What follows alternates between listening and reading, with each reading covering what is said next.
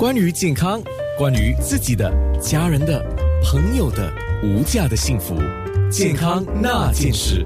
健康那件事，今天既然是讲到睡眠，那我一上网找一些资料的时候，我看到有个专家，他挺有趣的，在一个视频里面，他就跟人家讲睡眠的时候，他一开始的说法真的是很够吸引人，可是是有道理的。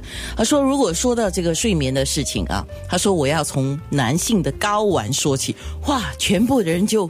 一下子都吓到了啊！为什么睡眠跟那个男性的睾丸有什么关系？原来就是那个睾丸分泌的一些睾丸素嘛，哦，跟我们的睡眠是有直接的关系。当然不只是男性，女性来讲，如果说你睡眠不好，也是会有问题的。黄药师，今天我们讲那个睡眠，这样从中医的角度，你先要怎么说呢？我们就讲回那个睾丸吧。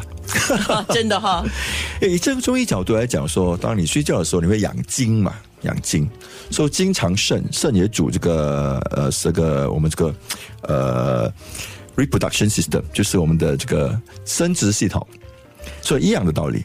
所以就是因为你没有你没有很好的睡眠，足够的睡眠，你不能够养足够的精，这样的话，你生殖系统也会被受到障碍啊。是一样的一个原理，是，所以他那个说法当然就是很吸睛啊，就是很让人家说哇，对，这个事情怎么会跟我一 一个男性的这个也叫 是生殖器官，对，就是生殖器官是相关的哈，不是绝对有道理的，不是不管是男性，就算是女性、男性、大人、小孩、老人都是一样的，身体的机能，包括大脑的记忆各种机能，你睡眠不好的话，皮肤也会变差，对，睡眠是这真的是非常重要。是，那今天我们从中医的角。角度说这个睡眠的问题啊，那你有什么说法要告诉我们呢？当然，中医认为足够的睡眠是这个健康长寿的保证啊。可是，所以现代社会的人，我们说他入睡浅，然后睡得迟，早上起来睡得困啊。随着工作啊、生活节奏的的加快，还有科技的发发达。比如说现在有手机啊，然后现在以前现在以前电视节目可能就说过了十二点就没有节目，现在现在现在是二十四小时啊，随时都能看得到。对，原来还追追戏剧，所以因为这样的话，造成很多人对睡眠有一个问题，然后变成一个障碍障碍，从而也发生了很多疾病的发生。是，所以当然我们说，呃，睡眠的时间因人而异，多久睡多久才是足够的。对啊，是不是睡越多越好？不见得啊。所以我们说要根据不同的年龄啦、性别啊、体质啊、性格、啊、环境因素等等。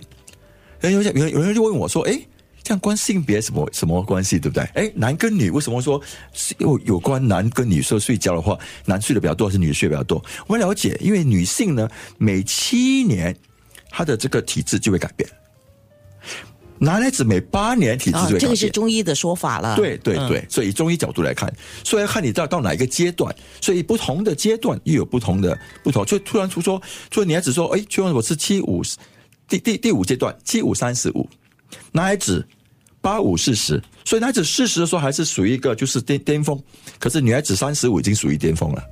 嗯，所以这个那个那个那个时段就不同。就是你的整个那个叫生理系统的一个高。高峰嘛，对高峰，对，所以女性到她就到她四十多岁，她已经是第六期了嘛。我天哪！啊，就那个时候就开始走下坡了嘛。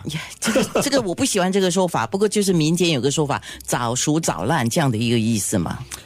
呃，要看你怎么保养了。对，所以现在早熟的话，可是说你要你能不能够去符合那个要求？能不能够，就是说，我们体内能够能不能够，就是说，在于我们的新陈代谢，在我们的新的细胞的这个转变之下，啊，我们的系统能够维持那个年轻的那个。这个概念有一点像，如果你要早花钱的话，你要看你的本够不够，你有没有足够的本来花钱，有没有本本钱来这样花，对不对？呀，是的。不然的话，就是就像刚才所说的，如果你根本存不到钱，藏不到金，你就会因为耗损而早衰。好，嗯，今天我们的节目相当特别啊，除了是从中医的角度来看这个睡眠、睡眠的误区、睡睡眠跟疾病，然后睡觉的品质，还有等一下我们讲睡眠的食疗。今天呢，我们还会有一位，我叫他。呃，睡觉达人，呃，Jeffrey 就是 DPM 的经总经理哈。那今天真的要谢谢你在面部直播的时候要来告诉我们怎么样睡觉，因为那次我看了你的解说之后，就是印象很深刻。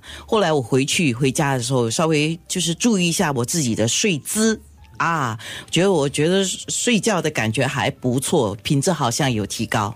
对，早上好，安娜跟王药师。那主要呢，在这个睡眠呢，除了黄药师说我们的体质跟睡眠的时间，男性、女性之外，睡姿是非常非常重要的。是，其实很多人呢都一直在找适合的睡眠的姿势。那我们有侧睡、仰睡，或者是有时趴着睡都有。是 很多因素，我们就觉得我们经过二十年的这个做枕头 前床垫的这个经验呢，很多人选择的趴着睡呢，不是他想。好，他找不到适合的。在空中呢，我们大概是十一点二十分左右，请 Jeffrey 完整的来说一说。那面部直播更是身体力行啊！呃，黄药师要做模特儿哈，我们等着看吧。